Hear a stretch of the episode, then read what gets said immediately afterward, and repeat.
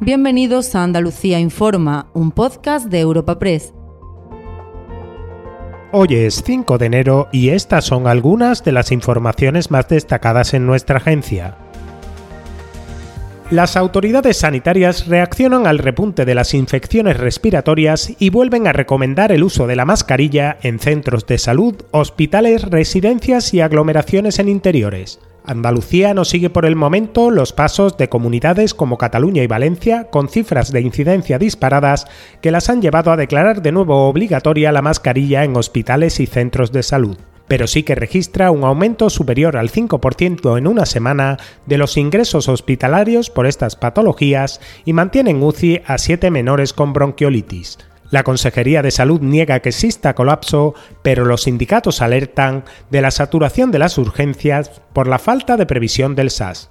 Escuchen a Victorino Girela, de CESIF. La falta de personal estructural que tiene como mal endémico nuestra sanidad pública, eh, unido al número bajo, tan bajo de sustituciones de profesionales para cubrir las vacaciones y los permisos reglamentarios durante las Navidades, nos llevan a donde ahora mismo nos encontramos. Eh, tenemos una atención primaria que está mm, sobresaturada casi al borde del colapso y esto está repercutiendo directamente sobre las urgencias hospitalarias.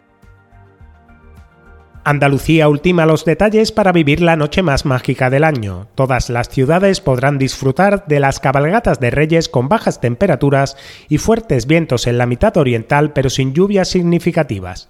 Sus majestades de Oriente llegarán de las formas más diversas, en carroza, camello, barco, helicóptero y hasta esquiando a Sierra Nevada.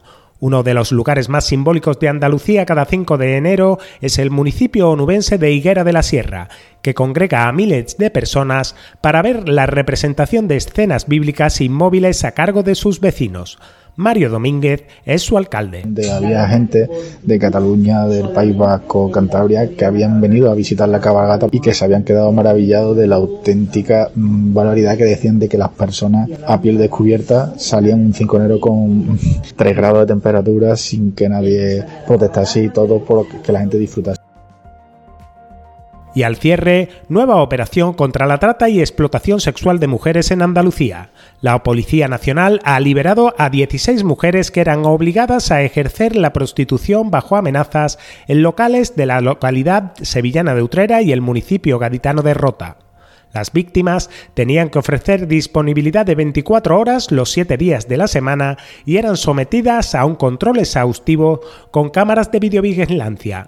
Solo recibían el 25% de lo recaudado con su trabajo y el resto se lo quedaba la organización como pago a la deuda de 7.000 euros contraída por cada una de ellas antes de venir a España.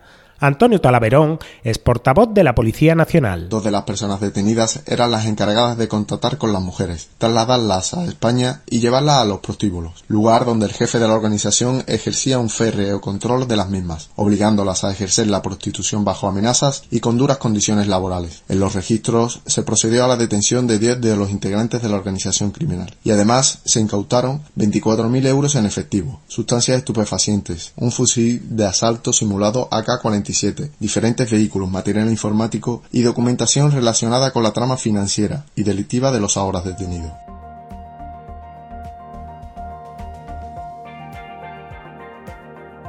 Recuerda que puedes encontrar estas y otras muchas noticias en la sección Andalucía en nuestra web europapress.es.